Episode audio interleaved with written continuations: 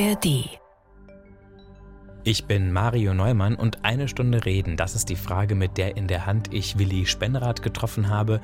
Da kommen wir mit einer Stunde nicht aus, sagt er, als ich ihn zu diesem Bremen 2 Podcast einlade. Ist tatsächlich viel, was der pensionierte Berufssoldat zu erzählen hat. Ein guter Mix aus Anekdoten, Analysen und Archiv im Sinne von Zeitgeschichte. Für uns war, ich will nicht sagen, war das ein Spiel. Wir waren eine, oder ich glaube immer noch, dass wir eine der, der, der hochmodernisiertesten Armeen sind, die es gibt. Waren aber immer davon ausgegangen, dass wir das nie einsetzen mussten. Das kam mit Somalia das erste Mal. Willi Spenrath, auch Spenny genannt, spricht über Unterschiede zwischen dem deutschen und dem US-amerikanischen Militär, über lange Tage in Las Vegas und über einen Transportoffizier, der ihm als Vorbild diente. Einige Menschen hat er viel zu früh aus seinem Leben gehen sehen, darunter seinen Vater nach einem Unfall auf dem Braunkohlebagger oder seine erste Frau im Dubai-Urlaub. Er schätzt jeden Augenblick als das Schönste und Einzige, was er hat, nach einem Autounfall vor einiger Zeit noch viel mehr als vorher. Wir haben uns viermal überschlagen, sind aber mit drei Leuten heil da rausgekommen und die Kiste ist total ausgebrannt. Und das war ein Auto, nach diesem viermaligen Überschlag stand das noch da, als wenn nichts dran passiert wäre. Ne? Lag aber 300 Meter im Feld drin. Warum der Rheinländer im Norden lebt, wie das damals war, mit einem 20 Jahre alten Zuhälter aus Aachen als Wehrpflichtigen unter seinem Kommando und was er zu aktuellen Konflikten denkt, das erzählt er jetzt hier in der ARD Audiothek. Hallo, Willi Spenrath. Ja, aus Wittmund. Wir haben uns getroffen in Oldenburg neulich.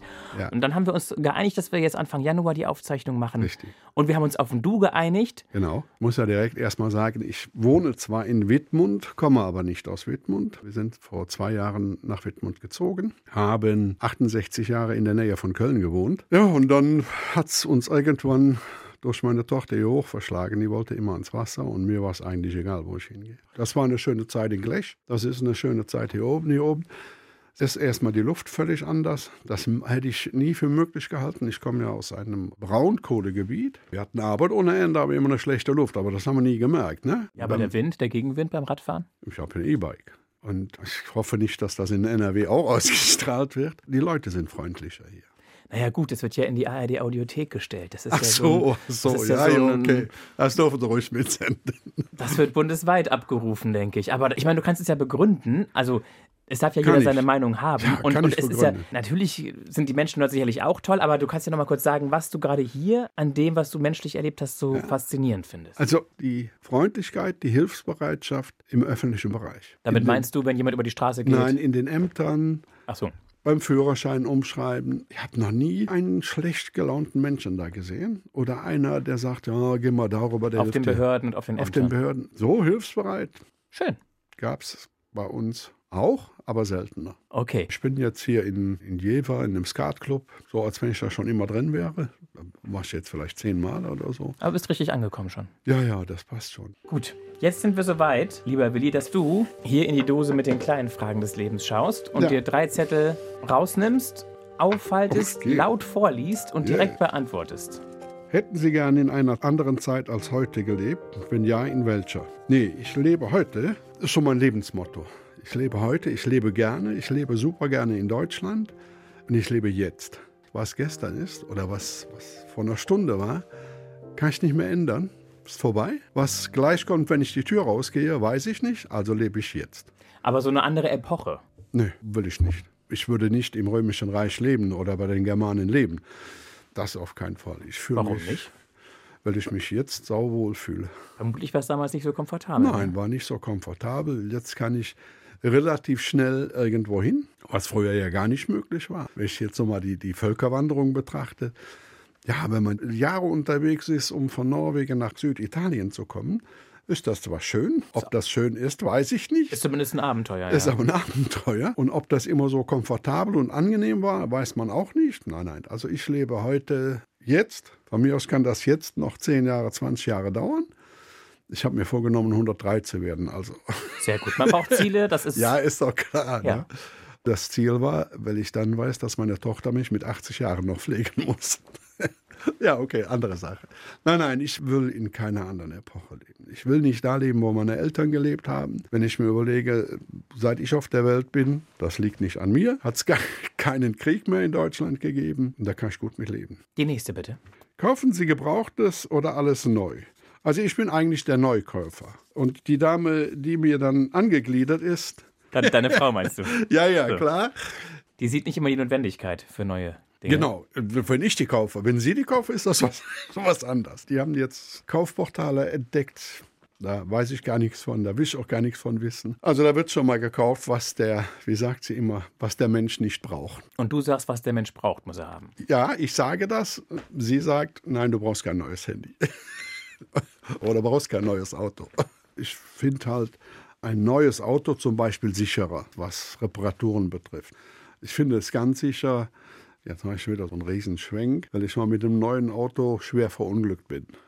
Und seitdem hat sich auch meine Lebenseinstellung geändert. Wir haben uns mal viermal überschlagen, sind aber mit drei Leuten Hall da rausgekommen und die Kiste ist total ausgebrannt. Und das war ein Auto, nach diesem viermaligen Überschlag stand das noch da, als wenn nichts dran passiert wäre. Ne? Lag aber 300 Meter im Feld drin.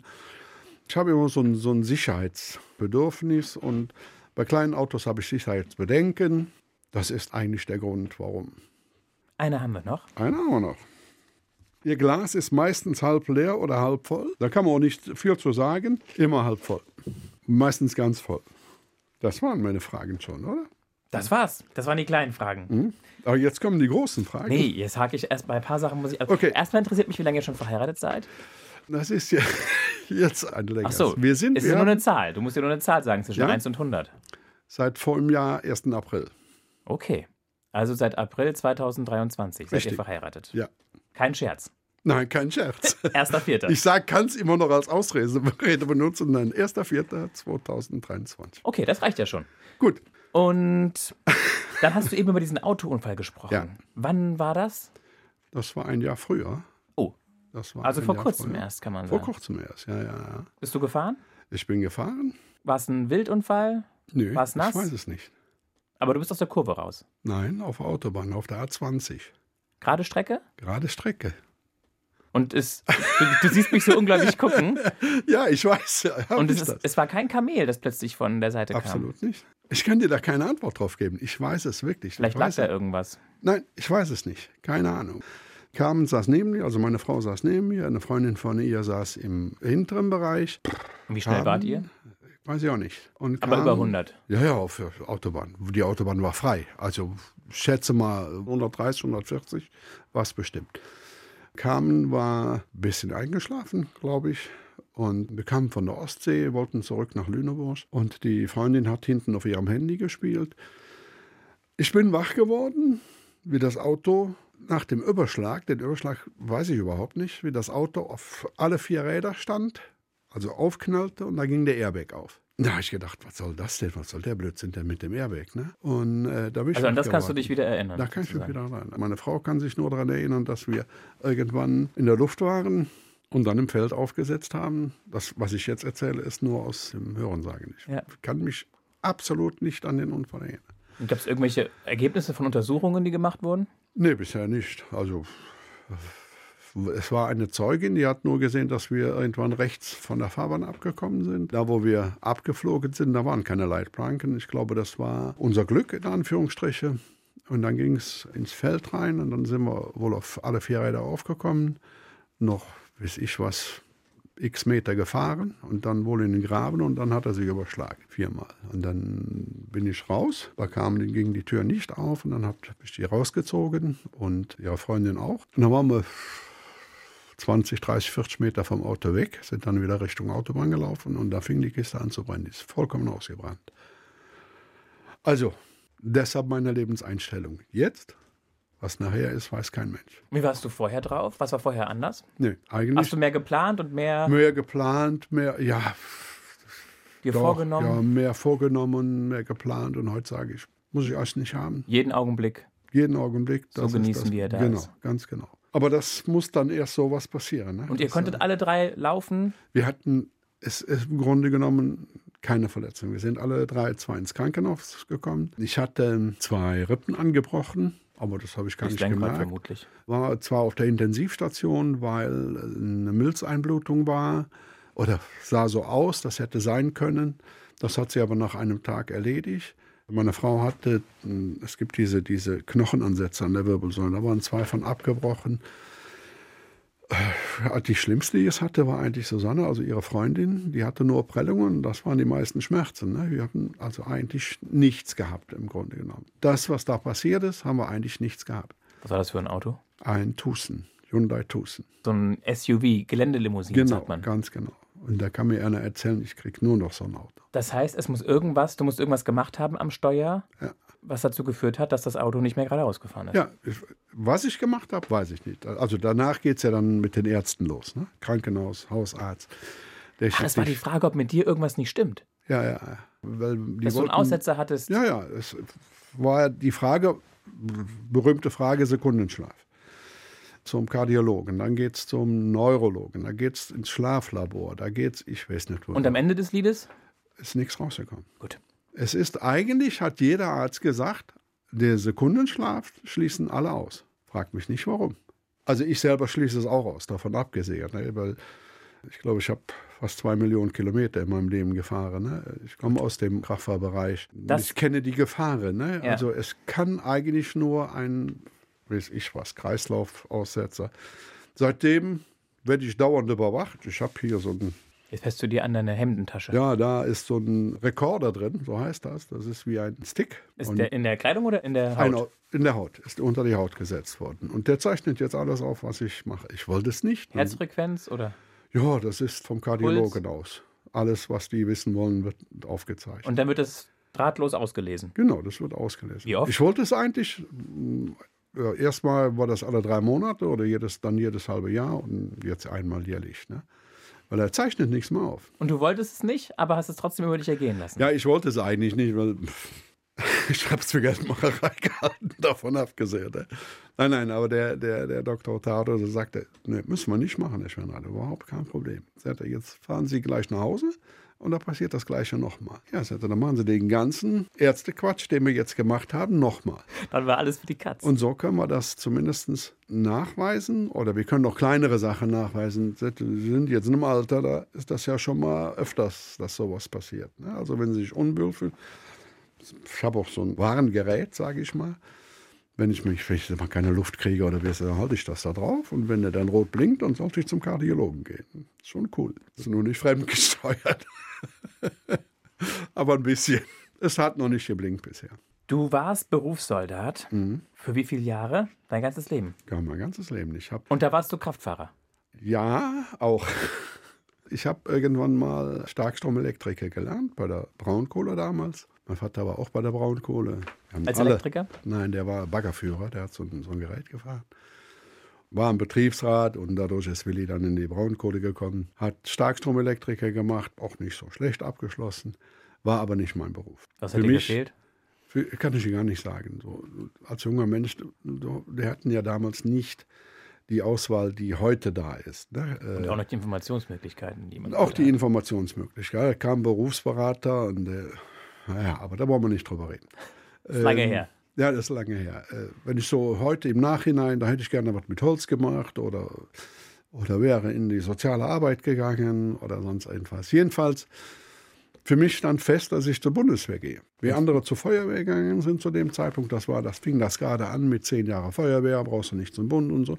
Nee, ich wollte zur Bundeswehr und ich wollte Berufssoldat werden. Warum? Kann ich auch nicht sagen. Das war ein Wunsch von mir. Das weiß ich nicht mehr warum. Damals in der Musterungskommission saß ein Freund von meinem Vater. Der war bei uns im Ort Bürgermeister. Und dann wirst du ja auch gefragt, und, und, was wollen Sie denn bei der Bundeswehr? Ich sage, ich will Berufssoldat werden. Ja, ja. Dann fingen die alle vier an zu lachen, unter anderem der Bürgermeister auch. Ne? Ja, sag ich, wir werden ja sehen. Und wie ich dann tatsächlich. Aber warum haben die gelacht? Ja, weil es nicht so einfach war damals, Berufssoldat zu werden. Ne? Ja, ich hatte einen Hauptschul-, Volksschulabschluss oder noch nicht mal einen vollen Abschluss.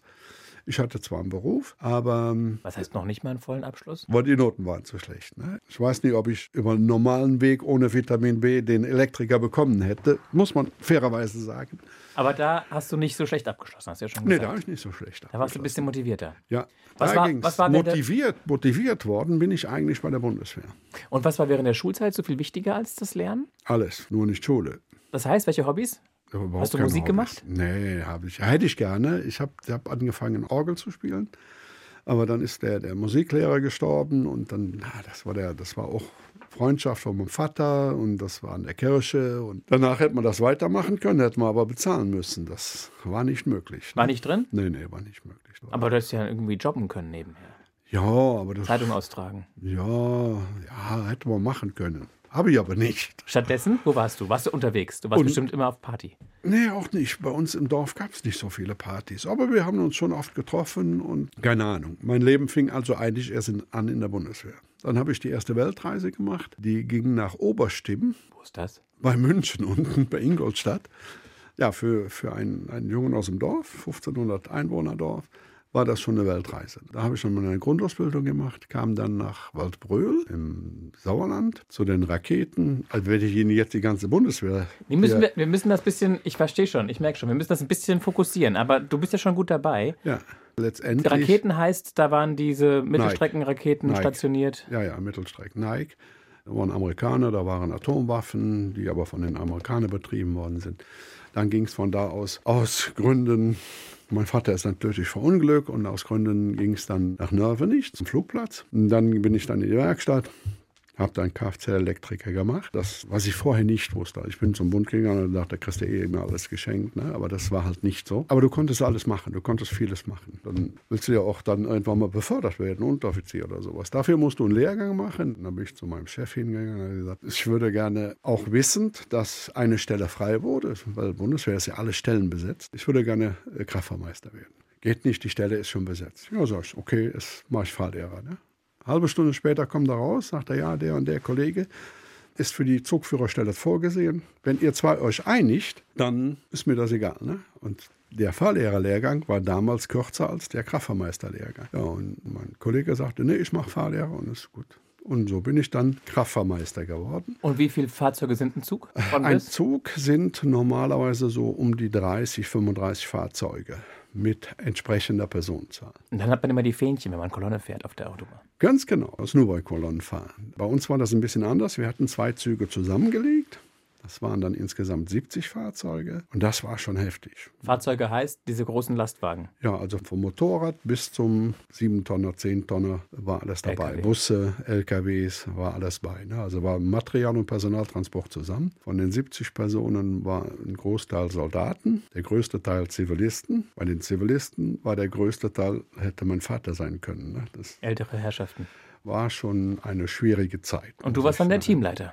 Ich war der Chef von denen, ja. Höre ich raus, dass sie nicht alle so ganz ernst genommen haben am Anfang. Ja, also wer, wer, mich heute kennt und wer mich dann damals die zwei Jahre oder anderthalb Jahre gekannt hat, der hat immer gedacht, das sind zwei verschiedene Leute. Was heißt das? Also wie ich den Zug übernommen habe, dann hieß es, Herr Spenreit, Sie übernehmen diesen Zug mit 70 Leuten. Ich, Sie wissen, was ich von ihnen erwarte. Und das war mein Transportoffizier, der heute schon leider tot ist. Das war so mein Vorbild als Vorgesetzter immer. Ne? Der war sehr militaristisch. Das war ich eigentlich nicht. Aber wie ich dann aus dem Büro rausgekommen bin, war ich das. Was ist quasi in so eine Rolle geschlüpft. Ganz genau.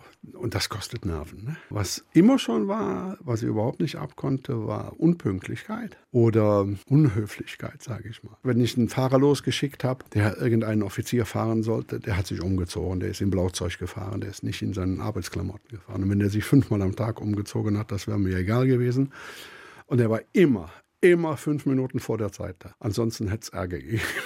Muss man so sagen. Aber aber das war so eine Zeit, ja, habe ich gehabt, brauche ich nicht mehr. Du musstest hart durchgreifen. Ja, das war schon, war schon sehr, sehr heavy. Die schönere Zeit fand eigentlich danach an, wie ich befördert war. Ne? Was wurdest du dann? Feldwebel, Oberfeldwebel danach. Das war eigentlich die schönere Zeit dann. Deine Weil, Aufgabe war dann was? Da war die gleiche Aufgabe, nur die, die Zeiten haben sich geändert. Ne? Das war, wenn man sagt, die Bundeswehr hat sich reformiert. Heute war es eine militärische Armee, wenn ich mal das so mit den Amerikanern vergleichen, ist nicht vergleichbar, mit Sicherheit nicht. Die Amerikaner haben eine Ausbildung, die gibt es ja bei uns gar nicht. Aber wenn ich das, das heißt, dass es da härterer Drill ist? Absolut, absolut. Drill ist das Schlag. So, und dann kam eine Zeit, die weicher war, die mehr Umgang hat. Ja, ja, jetzt kanntest du die Leute auch schon zwei, drei Jahre. Du musst einen Winterdienst machen. Ja, wenn ich mich auf den Vier-Meter-Flug gesetzt hätte, Ich habe das alles gemacht, ne? aber dann saß einer von den Zivilisten daneben und hat mir erstmal nicht gesagt, wie es geht, weil ich das so wollte, weil ich das alleine fahren wollte. Aber wenn du eine 40, 50 Meter Startbahn hast, du kannst das nicht. Das muss das Erfahrung, die du machen kannst. Oder wenn du so, einen, so einen Bereich um einen Shelter, also eine Flugzeuggarage räumen musst, wenn du das nicht richtig anfährst, da räumst du da drei Stunden dran. Und einer, der das kann, der macht das in drei Minuten. Weil du, du schiebst ja den Schnee immer hin und her. Aber sowas, das sind so Sachen, das lernst du auch, das ist Erfahrung. Ne? Das war schon sehr wertvoll. Und dann bin ich von, irgendwann von Norvenich aus in einen Versorgungsbereich, in Mechanich. Da wurde also praktisch quer durch Europa gefahren. Ne? Luftwaffenversorgungsregiment 8 war das. Und da bist du geblieben? Da war ich fünf Jahre und dann bin ich wieder zurück nach Norvenich für drei Jahre. Und dann bin ich nach Köln zum Luftwaffenunterstützungskommando. Also Leistung bei der Bundeswehr ist cool, musst du bringen. Du musst aber auch viel, viel, viel, viel Glück haben, um dahin zu kommen, wo du dann letztendlich hin willst. Das war dann die zentrale Disposition, Transportdisposition der Bundeswehr. Alles, was im Stückgutbereich weltweit transportiert wurde, ging über diese Dienststelle. Das war also der, wow. der, der, Da haben wie viele Leute gearbeitet? Neun waren das, aber der Offizier war, war selten besetzt. Und 2001 wurde dieses Kommando, da war die zweite große Reform der Bundeswehr, aufgelöst. Dann war ich die letzten fünfeinhalb Jahre in einer Prüfgruppe Logistisches System, hieß, hieß die. Da waren Materialbewirtschafter drin, da waren Transporteure drin, da waren Instandsetzer drin, also waren drei Oberstabsfeldwebel. Ja, unser Chef, das war so ein, so ein Refermann, das war damals noch richtig groß im Geschäft. Europaweit hatte der die, die Qualifikation. Dann hat man noch einen zweiten Oberstleutnant. Da waren wir insgesamt mit neun Leuten. Und das war eigentlich cool. Und da hast du was gemacht? Wir haben Berichte geschrieben. Berichte geschrieben, ja. Und geprüft habt ihr alles, was man prüfen Alles, kann? was äh, systemisch ist in der Versorgung. Also die Abläufe, die Struktur. Die Abläufe, Die die. Struktur, was kann man verändern, was kann man verbessern, ja. Und das also war so ja, eine Art Unternehmensberatung innerhalb der Bundeswehr. genau, Logistik. so kann man sagen. Und hat dir das Spaß gemacht? Ja, hat mir Spaß gemacht. Das war so die Zeit, wo ich gedacht habe, Mann, Spinnrad, du hast irgendwas falsch gemacht, du wärst direkt besser in die Logistik gegangen. Ne? Weil wir waren, ich will nicht sagen weltweit, aber wir waren schon sehr, sehr, sehr. Ich bin so oft in Amerika gewesen, dass ich mal gesagt habe, Chef, lass mal einen anderen fliegen, ich habe keinen Bock mehr. Das, in Norwegen, in Frankreich, in, ich weiß nicht wo, überall. Ne? Weil da überall Bundeswehr ist, oder? Ja, überall, Bundes, überall, wo Bundeswehr ist, waren wir. Das Schönste war Militärhilfe in Georgien. Das war meine schönste Dienstreise, muss ich sagen. Bist du als Delegation vom Auswärtigen Amt unterwegs. Da waren wir dann dreimal drüben. Das Land kennenzulernen. Georgien will und wollte in die NATO. Ja, es sind 23.000 Soldaten. Eine Luftwaffe bestand aus drei Hubschraubern, eine MiG und sowas. Aber das wäre schon mal alleine ein, ein Gesprächsthema für eine ganze Stunde. Aber was hat dich da so berührt oder was hat dich da so fasziniert? Alles, alles. Fasziniert hat mich eigentlich das Land. Fasziniert hat mich, wenn du in Tiflis bist. Tiflis ist eine Großstadt. Wir hatten immer einen Dolmetscher dabei. Ne? Und, dann sind wir irgendwann zu, zu, dieser, zu deren Kirche gefahren. Also die Kirche ist vergleichbar mit, mit Kölner Dom. 20, 25.000 Leute gingen da rein. Auf zwei, drei Etagen, vielleicht auch noch mehr. Und wenn du dann erfährst, dass die Kirche gebaut worden ist, weil Gläubige sich Urlaub genommen haben, um an der Kirche zu arbeiten. Das war unvorstellbar. Das war wirklich so. Dann waren die dabei, gerade eine Fußgängerzone aufzubauen, was die Geschäfte nicht wollten, nachher aber froh waren. Und dann fährst du da weg und dann kommen auf der anderen Seite einer und zerschießt das wieder alles. Das war schon, war schon heftig, das zu erleben. Ne? Also wir waren nicht dabei, aber es war ein knappen Jahr nach meiner Pensionierung, ist ja der Russe in, in Georgien wieder einmarschiert. Das war nicht nur Russland, das war also von beiden Seiten. Aber das war schon, das war schon heftig, sowas, sowas zu sehen. Apropos sowas zu sehen. Wie ging es dir damit, dass du die ganze Zeit mehr oder weniger Teil von einem System warst, das nur dafür da war, um verteidigen zu können, um sozusagen im Krieg involviert zu sein, Ja, das um im war, schlimmsten Fall Menschen auch ja, das war, das war eigentlich auch die Motivation 1974 oder 73, wie ich zur Bundeswehr hinging. Ja, klar, wurde wird das gesagt, wir schützen den Frieden und weiß ich was. Aber also es hat keiner mit Krieg gerechnet oder so. Ich wäre überall hingegangen, wenn man mir gesagt, also es gab ja Zeiten, Kosovo-Krieg, wo wir mit Teilen in Italien waren, flugplatzmäßig. Für die Logistik war es nicht immer erforderlich. Ne? Aber wenn einer gesagt hat, geh dahin, dann wäre ich da hingegangen. Ich weiß auch vorher, wenn ich zur Polizei gehe, dass ich irgendwann mal so ein, so ein Teil in der Hand haben muss. Ja, das war ganz normal bei uns. Wir sind dreimal im Jahr auf Übung gefahren. Ja, dann ist da auch was um die Ohren geflogen. Zwar immer nur übungsmäßig, aber ähm, es war für uns normal. Und könntest du es, also wenn es drauf ankäme, jemanden umbringen? Weiß ich nicht. Ich kann hm. dir das nicht sagen. Ja. Ich kann dir ein, eine, weil es, weil es mir nicht passiert ist, ich kann dir eine Geschichte von einem Soldaten von mir erzählen, der das erste Mal in einem Auslandseinsatz war. Der, das war damals in Somalia. Da wurde ein Lager bewacht und er stand an der Wache und er hat das auch so nachher erzählt. Ne? Er sagte, du weißt ja nicht, was, was passiert. Ne? Hast ein durchgeladenes Gewehr in der Hand, auf der anderen Seite steht ein 10, 12 Jahre, ja, 13 Jahre vielleicht, wenn überhaupt, mit einer Kalaschnikow in der Hand. Auch durchgeladen. Was machst du jetzt? Du hast selber so einen Knispel zu Hause. Und was hat er gesagt oder gewollt? Das, der, Junge ist wieder gegangen. Ne? Das, der hat nichts gesagt. Der ist, war weg, aber der hätte sich nur rumdrehen brauchen. Was Und abdrücken müssen. Ja, was hättest du gemacht? Oder das Feuer eröffnen, so heißt das, ja, glaube ich, in Feuer eröffnen. Der hätte nur eine falsche Bewegung machen müssen. Ne? Dann das war schon, das sind so Sachen, da denkst du, naja, was hättest du gemacht, ne? Weißt du nicht. Na gut, aber gibt es da nicht so ein, so ein Treatment, so einen Ablauf, dass man erstmal einen Warnschuss abgibt, die Person anspricht, bitte verlassen Sie den Sicherheitsbereich? Ja, das ist alles schön, das macht man alles, genau. Du machst erst halt stehen bleiben, halt stehen bleiben, schießen in der Luft und so. Ja. Hab ich auch ja. bei den Übungen gemacht, bestimmt. Ja, ganz genau, haben wir auch gemacht. Nur hm. wenn der andere zweimal gezielt geschossen hat, ohne das zu sagen, bist du weg dann bist du weg. Das ist so. Und wenn du dann auch noch die Unterschiede siehst, die Kollegen sind damals nach Somalia geflogen, kamen am Flugplatz an, was dann so verwaltungsmäßig los ist. Ne? Der Soldat, der Bundeswehrsoldat sitzt in einem Flugzeug, aber darf seine Waffe nicht mitnehmen, weil die nicht im gleichen Flugzeug transportiert werden dürfen. Deutschlandvorschrift. Die Amerikaner, die waren auch da, die kamen zum gleichen Zeitpunkt, waren in einer Abfertigungshalle, da wurde draußen im Hafen geschossen. Die Amerikaner raus, Gewehr im Anschlag. Unsere Deutschen sind unter den Tisch geklettert, weil sie kein Gewehr hat. Da war die Bundeswehr zu unerfahren drin. Wir waren eine reine Verteidigungsarmee. Unser Feind, so krass sich das anhört, stand im Osten. Ich war in meiner normalen Laufzeit nie an der deutsch-deutschen Grenze, weil auf der anderen Seite war kein Deutscher, da war der Feind für mich. So war es aber für die Kollegen auch. Das haben wir aber erst nach der Grenzöffnung erfahren. Ne? Die hatten es noch extremer. Die sind immer bewaffnet, in die voll munitioniert in die Übung gefahren. Haben wir nie gemacht. Ne? Aber das für uns war, ich will nicht sagen, war das ein Spiel. Wir waren eine, oder ich glaube immer noch, dass wir eine der, der, der hochmodernisiertesten Armeen sind, die es gibt. Wir waren aber immer davon ausgegangen, dass wir das nie einsetzen mussten. Das kam mit Somalia das erste Mal. Und als du damals bei der Musterung saßt und als die alle gelacht haben, als du sagtest, ich will Berufssoldat werden, da musstest du ja auch schon, oder da werden ja viele deiner Freunde in dem Alter verweigert haben. Ja, klar. Weil sie ja, vielleicht, nicht, weil, sie, weil, sie, vielleicht, vielleicht, weil sie keinen Bock hatten auf ja. den Stress, aber vielleicht auch, weil sie irgendwie das mit ihrem Gewissen tatsächlich nicht gut hätten vereinbaren können. Aber für dich war von Anfang an klar, im Worst Case wärst du auch bereit zu töten. Ja, war eigentlich für mich klar. Ja, passt. Ich weiß nicht, ob ich mir da so konkrete Gedanken drüber gemacht habe. Für mich war Bundeswehr einfach toll. Aber das hätte auch genauso Bundesgrenzschutz oder, oder Polizei sein können. Ja, das war die Faszination ich, dieses organisierten. Genau, ganz genau.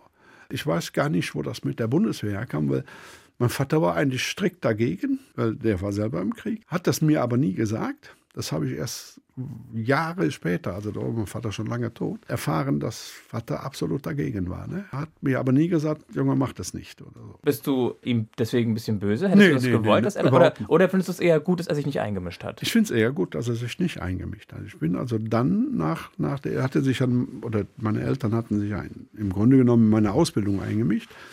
Ich fand es eigentlich cool, dass sie das nicht gemacht haben, dass sie mir den Weg überlassen haben. Das Einzige, wo noch mal so ein, so ein bisschen Einmischung kam, ja, Einmischung ist falsch, oder Bitte kam, das war, wie ich in, in Waldbröl stationiert war. In der Zeit ist mein, mein Vater um Bagger tödlich verunglückt. Und da sagte meine Mutter, Mensch, kannst du dich nicht hier in die Neger versetzen lassen. Und dadurch kam es dann nach Norwich. Ne? Wie alt warst du da, als dein Papa starb? Da war ich gerade knappe 20.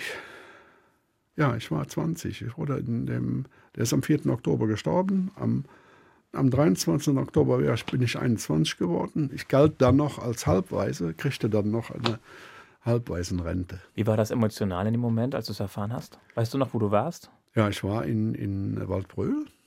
Auf, dann, auf der Stube, oder? Ja, ja, auf, im Dienst. Ob das jetzt Stube war, da weiß ich nicht. Dann rief mein Bruder an und sagt, Vater ist vom, das war aber schon, schon im September, 14 Tage vorher. Vater ist verunglückt vom Bagger gefahren, also so ein Großraumgerät, so ein riesen Braunkohlebagger, sagt dir was, ne? Mit so großen Schaufelrädern. Ja, ja, ganz genau. Und da war der Fahrer von und bei einer Großreparatur ist wohl ein Schacht nicht richtig abgesichert worden, da ist er durchgefallen und praktisch acht Meter runtergestürzt. War eigentlich relativ glimpflich, Arm gebrochen, zwei Rippen gebrochen, Oberschenkel, Halsbruch. Ja, und dann bin ich dann nach Hause, das war das Wochenende zu Hause und 14 Tage später ist er dann bei der Operation gestorben zum Oberschenkelhalsbruch. Ja, das war Wegen schon. In der Narkose oder? In der Narkose, ja, an der Lungenembolie. Ah. Das kriegte man damals noch nicht so auf die Reihe. Und, naja. und da kam es dann, da rief er auch an. Da hatte ich einen super tollen Spieß, also einen Kompaniefeldwebel. Ne? Das ging da doch Siemens mein Vater ist gestorben. Da sagte der, der wievielte ist das denn? Oh, ich hätte ihm am liebsten einen gezogen. Ne? Er sagte, Schwennert, Sie glauben nicht, wie, wie viele Omas und Opas schon gestorben sind hier in der Zeit. Ich sage, Sie können ja anrufen.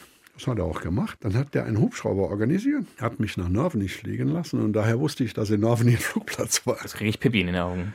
Bitte? Das kriege ich ein bisschen Pippi in die Augen, ja. Ja, das war, dann hat er mich dahin fliegen lassen und dann bin ich dann ins Krankenhaus. Da war mein Vater aber schon tot. Ja, und dann konnte ich auch eine Woche zu Hause bleiben und das bin ich dann wieder hin. Ich sage, ja, ich würde gern nach Norvenich, das kriegen wir auch geregelt und 14 Tage später war ich versetzt. Dann war ich dann in Norvenich. Ne? Wie lange hat deine Mutter gebraucht? Um das zu verkraften? Weiß ich nicht, ob sie das jemals verkraftet hat. Das, das weiß ich nicht. Kann ich nicht und sagen. Du? Ähm, relativ schnell. Aber da ist so wieder so eine Lebenseinstellung. Steh auf, Männchen. Ja, nicht Steh auf, Männchen, nee? weiß ich nicht. Ich weiß, dass das Sterben dazugehört. So, das ist nochmal, wenn ich gleich die Tür rausgehe, kann ich der Nächste sein. Ne? Ja, wir haben es später nochmal gehabt. Das meine Schwester, die ist relativ früh gestorben mit 48 Jahren. Die äh, hat einen Herzfehler, ist zweimal am Herzen operiert worden, war in Deutschland die erste Frau, die mit einer Herzklappe ein Kind bekommen hat und ist dann mit 48 Jahren in, in Portugal an Aderdurchbruch gestorben. Ne? Im Urlaub? Im Urlaub, ja, ja. Und das ist, ich gehe eigentlich relativ ja, für manche Menschen unnormal. Ich halte es eigentlich für normal, wie ich mit dem Sterben umgehe. Einfach für dich so. ein natürlicher Teil ja, ja. des Lebens. Ja, es gab diese zwei Todesfälle bei dir bisher im Leben oder gab es noch mehr? Mehr. Meine Mutter ist dann noch gestorben, Ende der 90er Jahre. Mhm. Und mein Bruder ist 2015 gestorben. Ja, es ist, es, es ist, ist schlimm. erschreckend. Erschreckend. Schlimm will ich das gar nicht bezeichnen. Es ist erschreckend. Also schlimm wäre, wenn mein Enkel jetzt sterben würde. Das, der ist vier Monate alt. Es ist plötzlich in der Regel. Und es sei denn, man ist lange krank. Mein Schwiegervater ist lange äh, krank gewesen. Krebs bis zum, bis zum Knochenkrebs, bis das ihm die Knochen brachen. Dann haben wir noch ein Bier getrunken, er hat noch eine Zigarette geraucht. Und dann ist er eingeschlafen. Ich stand daneben und habe das nicht mitbekommen. Ne? Mhm. Das ist aber was anderes. Aber so, so ängstlich will ich gar nicht sagen. Aber, aber wie der Unfall passiert ist, rechnest du mit sowas. Meine Mutter kam ins Krankenhaus mit Angina pectoris und ja, ein paar Mal drin gewesen, ein paar Mal wieder rausgekommen.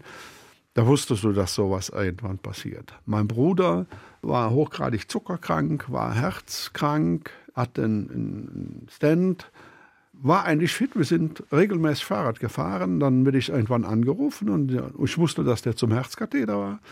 Und bei der Untersuchung zum Herzkatheter ist er gestorben. Aus heiterem Himmel. Ja, das sind erschreckende Punkte, aber es hat mich nicht belastet. Faszinierend. Der letzte Trauerfall habe ich erlebt im Urlaub in Dubai. Meine Tochter, meine Frau, meine damalige Frau und ich. Und zurückgekommen ist meine Tochter und ich. Das heißt, du warst dann Witwer? Genau. Meine Frau, die kriegte im Flugzeug, ja, wie soll ich das sagen? Wenn man, wenn man so einen Hexenschuss hat oder mhm. sowas. Ne? So, so, so Rückenschmerzen. Viel, ja, Rückenschmerzen. Heftige wir Rückenschmerzen. Saßen, wir saßen drei Plätze nebeneinander. Meine Frau saß am Fenster, ich im Gang. Und sie hatte gelesen, keine Ahnung, jedenfalls beugt sie sich rüber zu mir und sagt, oh, jetzt hab, da tun wir aber gerade, jetzt habe ich ihn aber verdreht, ne? Naja, sag ich, okay. Und das hielt den ganzen Flug an. Und direkt neben dem Hotel war eine Apotheke. Und dann sind wir dann hin. Meine Tochter, die spricht auch perfekt Englisch. Und hat dann die Symptome mal erklärt. Dann sagte die Apothekerin, ja, okay. Und dann hat sie ihr Salbe verschrieben und so. Das ging auch. Dann haben wir am anderen Tag, haben in Abu Dhabi die Moschee besucht, besichtigt, sind dann von Abu Dhabi nach Dubai gefahren. Wir hatten so einen Privattransfer. Unterwegs hat sie mir überhaupt nicht gefallen. Blas und konnte schwer atmen. Ne? dann sagte der, fahrt da und da in das Krankenhaus. Ja, haben wir gemacht. Dann hat man schon vermutet, eine Lungenembolie. Dann hat man das Heparin gespritzt. Das hat aber nicht gewirkt. Und irgendwann kamen sie dann, wir müssen eine Dialyse machen. Das können wir aber nicht hier, da müssen wir ein anderes Krankenhaus. Wir sind dann mit Blaulicht durch Dubai gefahren. Wünsche ich auch keinen. Dann ist sie in dem neuen Krankenhaus, kam sie aber schon auf die Intensivstation und da konnte man schon keine Dialyse mehr machen. Dann ist sie in der Nacht gestorben. Also morgens ist sie gestorben. Wie ging es dir und das ist mir sehr, sehr nahe gegangen, will ich, will ich auch nicht sagen, aber da bin ich, ich bin eigentlich ein ruhiger Mensch. Aber da bin ich explodiert, weil äh, der, der Leiter dieser, dieser, dieser Intensivmedizin, das war ist ein, ein Araber gewesen, der aber in, in, Flensburg studiert hatte. Wir kamen dann nachts, wir waren dann irgendwann sind wir dann ins Hotel, dann sind wir wieder zurück und dann sagten sie schon, ja, sie hätten zweimal reanimiert. Ne? Dann, dann sag ich, ja, wir hatten Patientenverfügung. Ich sagte, dann sollen sie aufhören. Nein, nein, das geht nicht. Die machen das so lange, bis es wirklich nicht mehr geht. Und beim dritten Mal, da bin ich dann, habe ich eigentlich gesagt, so, jetzt will ich den, einen anderen Ton wie jetzt muss ich dabei sein. Jetzt will ich den Chef sprechen. Das geht so nicht. Ne? Und dann kam er und habe ich ihm das erklärt. Ja, seit der Schweinrad, das ist bei uns aber Gesetz. Wir müssten so lange, ich gehe mal gucken. Und dann ging er rein und kurze Zeit später kam dann die, eine junge Ärztin raus, die Tränen aufgelöst war und sagte, sie wäre verstorben. Das wäre, das hätte nicht funktioniert. Fünfmal hat man die zurückgeholt.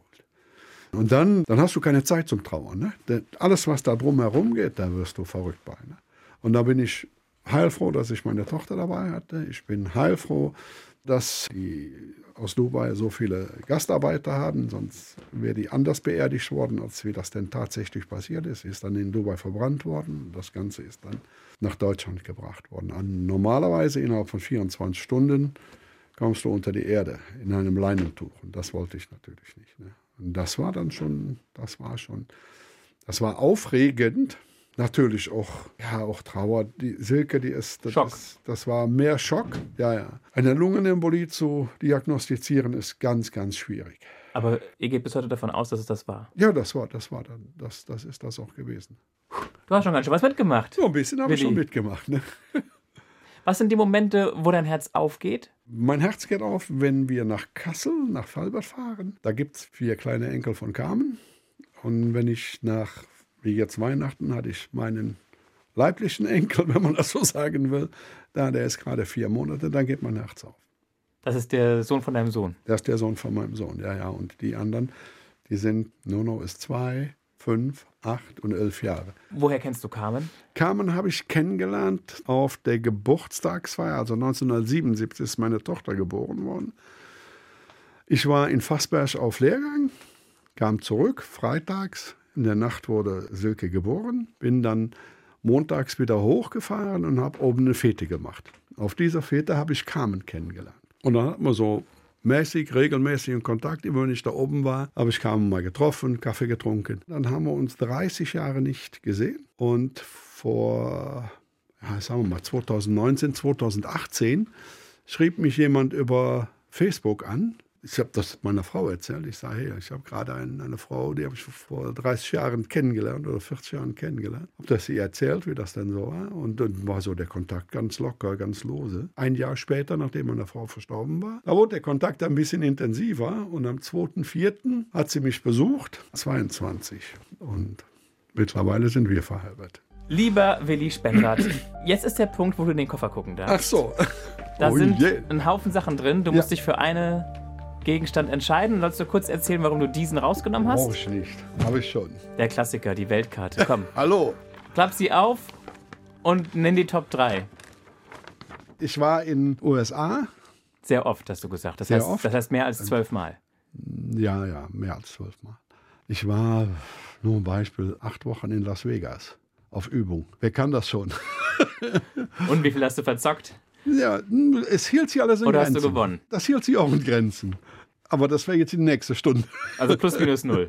plus minus null. Las Vegas war damals so, wir waren mit 40 Leuten aus dem Geschwader da und waren mit Engländern in einem Hotel. Das ganze Hotel war militärisch gemietet, waren mitten in Las Vegas im Hotel. Ja, aber wieso haben die euch da auf Lehrgang geschickt? Solltet ihr auch mal ein bisschen Spaß ja, haben. Das ist, ja, nee, nee. Es gibt in der Nähe von Las Vegas einen riesen Flugplatz. Ähnlich groß wie Rammstein. Zu diesem Flugplatz gehört ein Übungsgebiet, das so groß ist wie Bayern und Baden-Württemberg zusammen.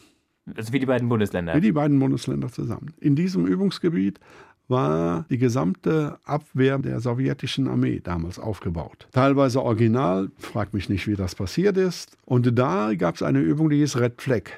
Das war Rote ein, Flagge. Ja, das war eine, eine fliegerische Übung, wo die NATO zusammenarbeitete. Ich hatte einen wahnsinnig anstrengenden Dienst von morgens sechs bis abends um elf. Das heißt, ich habe morgens um sechs äh, 16 Leute raus zum Flugplatz gefahren, habe um 14 Uhr den Schichtwechsel gefahren und um 23 Uhr die Leute wieder reingeholt. Das ist aber wirklich anstrengend. Das war anstrengend. Ich hatte also in der Zwischenzeit Zeit und konnte Las Vegas kennenlernen. Taxi im Ernstfall kannst du kein Taxi nehmen. Ja, das gehört aber so. zur Übung. Ne? Das muss man dabei sagen. Ne? Das gehört zur Übung. Das ist so.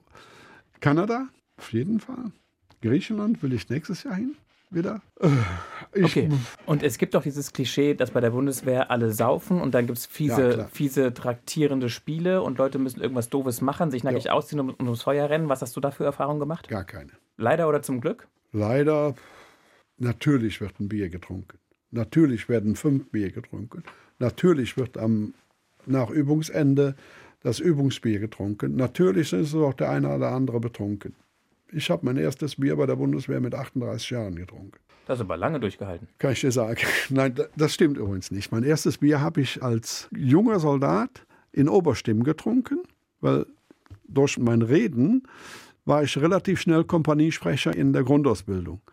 Und da musste ich den Manöverball, so hieß das. Also wurden 20 Kilometer Leistungsmarsch gemacht. Danach haben die sich dann in der Gaststätte getroffen und ich musste das mit vorbereiten. Da bin ich mit meinem Spieß und dem Rechnungsführer, die haben mich dann irgendwann rausgeholt und dann wir, musste man das aufstellen. Dann haben wir zehn Stühle gerade gestellt und dann saßen wir am Tisch. Da hat der Spieß was zu essen bestellt und drei Maß Bier. Dann ist gesagt, Auffallhöbel, ich trinke, aber ich obergefreit. Und ja, obergefreit. Ich trinke kein Bier. Quatsch, sagt er, das ist Grundnahrungsmittel. Jetzt trinkst du Bier.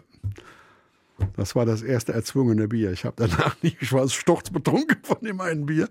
Ich habe danach, wie gesagt, erst das nächste Bier mit 38 Jahren getrunken. Weil es also, dir nicht geschmeckt hat oder weil? Es schmeckt mir heute noch nicht. Aber gibt es das äh, oder gibt es das nicht? Also diese komischen Rituale Kann da? ich nicht sagen. Ich will nicht sagen, dass es das nicht gibt, sonst hätte es ja nicht in der Presse drin gestanden. Wahrscheinlich, ja. Es hat es gegeben. Ich kann es für unseren Bereich, für den Bereich fliegerischer Bereich Luftwaffe, kann ich es eigentlich nicht sagen. Ich hatte einen Aachener Zuhälter als Wehrpflichtigen. Ja, der hat Partys gemacht, da willst du gar nicht bei sein. Wer da alles dann ja, das, aufgefahren wurde. Ja, ja, ja, das, das, willst du gar nicht dabei sein. Der war Zuhälter in Aachen mit 20 Jahren, aber einer meiner besten Soldaten. Glaubt man nicht, wenn der irgendeine Fete in der Kaserne gemacht hat, das war nicht immer so, wie man sich das vorstellt kann man sagen, das ist ausschweifend gewesen, aber es war auch kameradschaftsfördernd. Muss ich auch sagen. Ich kann das wirklich nicht sagen, ich habe es nie erlebt. Es gab diese, diese Unteroffiziers. Äh, Weihe. Weihe, wo du, wo du halt einen halben Liter trinken musstest, da war alles drin. Habe ich übrigens auch gemacht in Portugal. Oh, sag ich, das schmeckt aber gut. Und bin dann so nach hinten weggekippt. Und hast geschlafen? Dann habe ich geschlafen. Dann bin am anderen Tag wach geworden. Das Problem ist, ich kriege keinen dicken Kopf. Ne? Wenigstens das. Spenny, wir sind bereit für die großen Fragen des Lebens. Auch drei? Ja, bitte. Eins. Darfst du auch mal tief graben? Großen Fragen des Lebens, da bin ich ja gespannt drauf. Laut vorlesen direkt. Ja, bei wem würden Sie sich rückschauend bedanken? Wofür werden Sie danken? Erstmal meine Eltern, weil die sich für ihre Verhältnisse immer super bemüht haben. Uns alle, also meine Geschwister waren Halbgeschwister. Deren Vater ist im Krieg gestorben. Mein Vater hat ihn dann auch angenommen. Kann man gar nicht beschreiben, wie die für uns gesorgt haben. Ne? Das Aber, muss also die Familie war ein Ort, wo du dich zu Hause gefühlt ja, hast? Ja, auf jeden Fall, auf jeden Fall. Auch immer. befördert wurdest, angenommen wurdest? Ja, ja, ja, ja, immer. Wertgeschätzt wurdest? Ja. Geliebt, geliebt wurdest? Ja, eigentlich schon. Nicht eigentlich ganz bestimmt. Aber nicht nur ich, auch meine Geschwister. Okay. Also meine Geschwister haben mehr über ihren Stiefvater getrauert als ich, weil meine Einstellung war ein bisschen anders. Ne? Das muss man so sagen. Ja, bei wem noch? Bei, ich sprach eben schon mal von einem Transportoffizier, wo ich sagte, der mein Vorbild war, als Vorgesetzter. Der war geradlinig. Der kam raus und hat dich zusammengefaltet, wenn irgendwas war, wenn es überhaupt mal so weit kam. Dann hast du erstmal überlegt, was hast du denn eigentlich falsch gemacht? Ne? Und dann ging der zurück, dann war das vergessen. Ne? Das war, so kann ich auch, auch das habe ich so ein bisschen angenommen. Ne? Bei mir, also es gibt ja, bei der Bundeswehr sprachst du ja eben schon mal von Bestrafung, gibt es ja, weiß ich was, Ausgangssperre und sowas.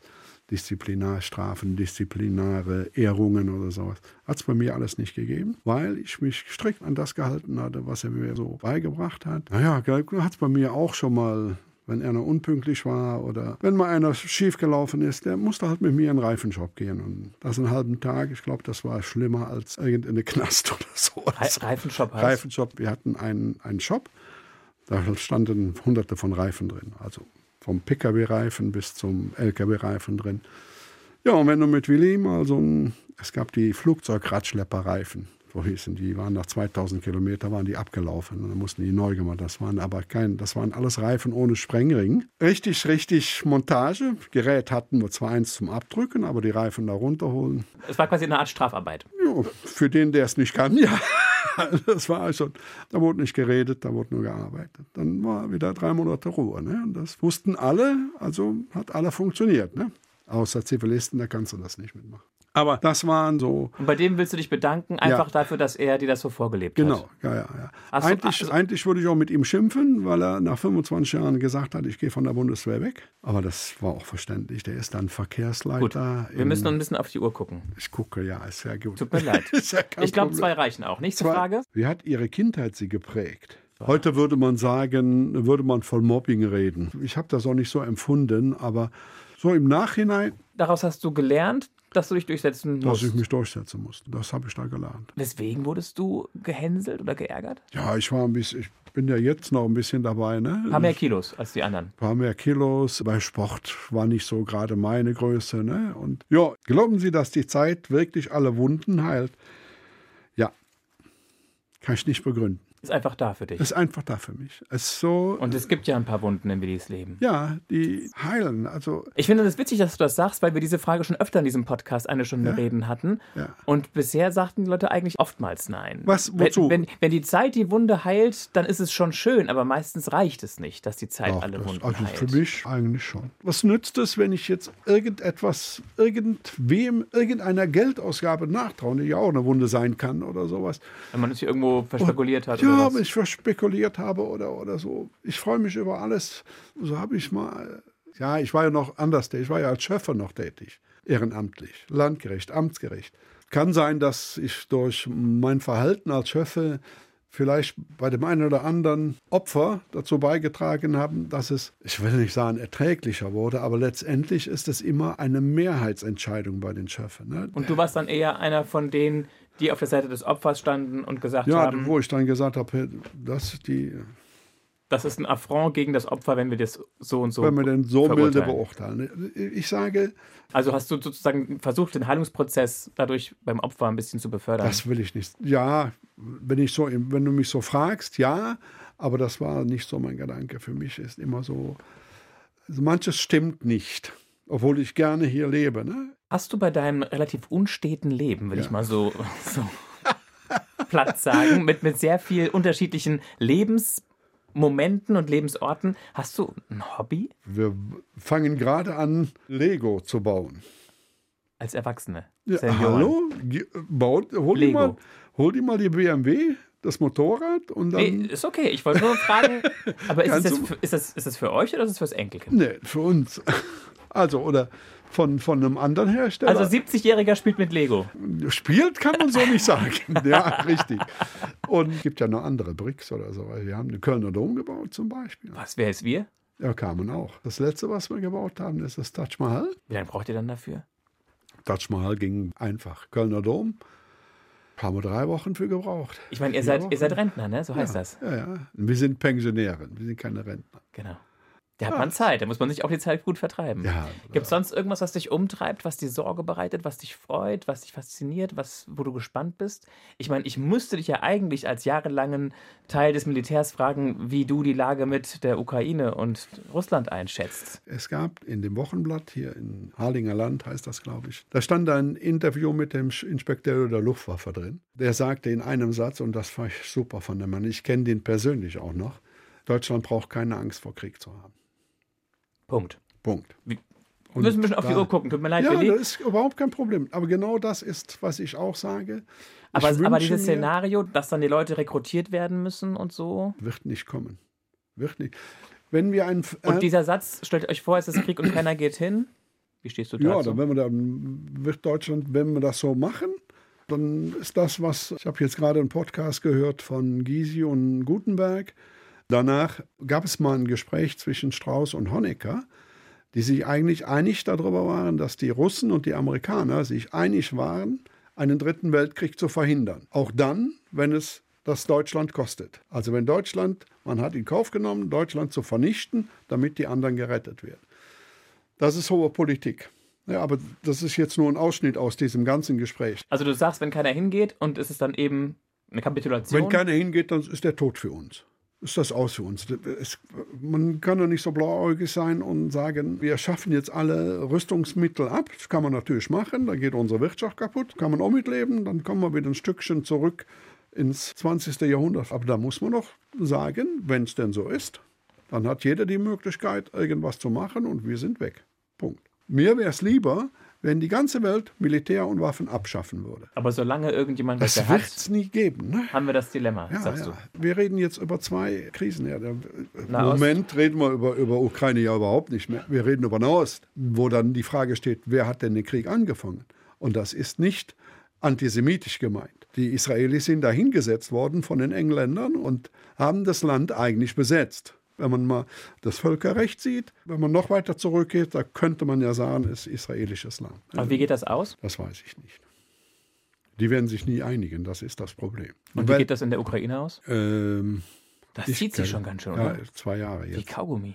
Ja, ja, ich glaube, dass das Putin den Kopf kosten wird. Irgendwann. Glaube ich. Willi, Weiß ich nicht. wir können unsere Gedanken uns machen. Aber was ich noch sage, es gibt außer die zwei, wir sind sofort gleich, außer die zwei, noch 130 andere kriegerische Aktionen auf der Welt. Da redet kein Mensch mehr von. Und dann wollen wir sagen, wenn Krieg ist, geht keiner hin. Lache ich mich dort drüber. Wir müssen uns beteiligen. Wir sind die zweitgrößte, drittgrößte Wirtschaftsmacht der Welt.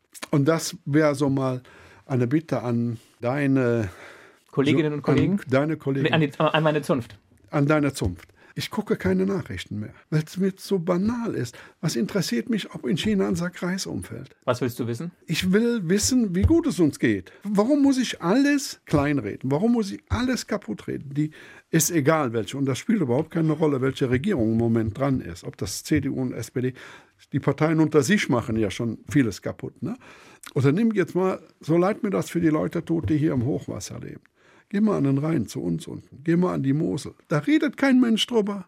Die sind doch alle versichert. Wer ist denn hier versichert? Und wenn es denn passiert, Hochwasser kommt, dann ist die Politik schuld. Was ist das? Und das ist ein großer Teil der Berichterstattung. Eure Kollegen mit der großen Seite sind da super drin, ne? Bildzeitung. Die machen Stimmung, ja, ja. Ja, das ist, ist so, das ist der Stimmungsmacher schlechthin. Und die anderen ziehen aber hinterher. Ne? Dieses A-Hochwasser, was da passiert ist, ist ganz, ganz, ganz schlimm. Weil es so plötzlich kam. Weil es so plötzlich kam. Was ich nicht verstehen kann, und da habe ich einen Einblick drin, glaub mir das, dass, ich will nicht sagen Millionen, aber dass noch ein Haufen Geld bei den Wohlfahrtsverbänden liegt, was nicht abgerufen wird. Da kann das doch nicht so schlimm gewesen sein. Warum macht man das nicht? Wenn es denn schon da ist, dann schimpft man auf die Politik. Nee, die machen nichts. Aber die Anträge Müssen gestellt werden von ja, denjenigen, die müssen, den Bedarf müssen haben. gestellt werden. Lieber Willi Spenrath, wenn du so einen Strich ziehst, Hm? Unter heute. was sagst du, ist die Geschichte Also- deines Lebens? Das müsste ja wieder von vorne an. Es ist die Geschichte eines Jungen aus dem Braunkohlegebiet Ja, aus dem rheinischen Braunkohl, da lege ich Schwert drauf, der seinen Weg gemacht hat. zur Bundeswehr. Nein, der seinen Weg im Leben gemacht hat. Und der auch stolz darauf ist. Und was warst du ganz am Ende? Welchen Grad hattest du? Oberstabsfeldwebel. Da bin ich zufrieden mit. Ich hätte den Fachoffizier machen können, aber das wäre eine weitere schulische Maßnahme gewesen und meine Frau war irgendwann mal satt. Dass du immer gesagt, weg bist. Dass ich immer weg bin. Ich bin voll und ganz zufrieden mit dem, was ich habe. Ich habe eine nette Frau wiedergefunden. Ich fühle mich pudelwohl. Und bist im Hier und Jetzt. Ja, ganz genau. Und da werde ich auch bleiben. Vielen Dank, Willi, dass du dir Zeit genommen hast für dieses Abenteuer. Man weiß ja auch nie ganz genau, wo es hinführt. Ja. Eine Stunde reden. Wer gerne weiterhören will, dem empfehle ich an dieser Stelle die Folge mit Kevin Kuhlmann, Ingenieur und Musiker. Dieser junge Mann ist beides. Da haben wir jemanden, der in einem Dilemma steht, sich nämlich entscheiden zu müssen zwischen Kunst und Forschung. Also nochmal ein bisschen mehr Kontroverse in der eigenen Biografie, wem das bei Willi ein bisschen wenig war. Denn bei Willi war es ja irgendwie eine gerade Linie. Ja. Ich bin Mario Neumann. Wir hören uns.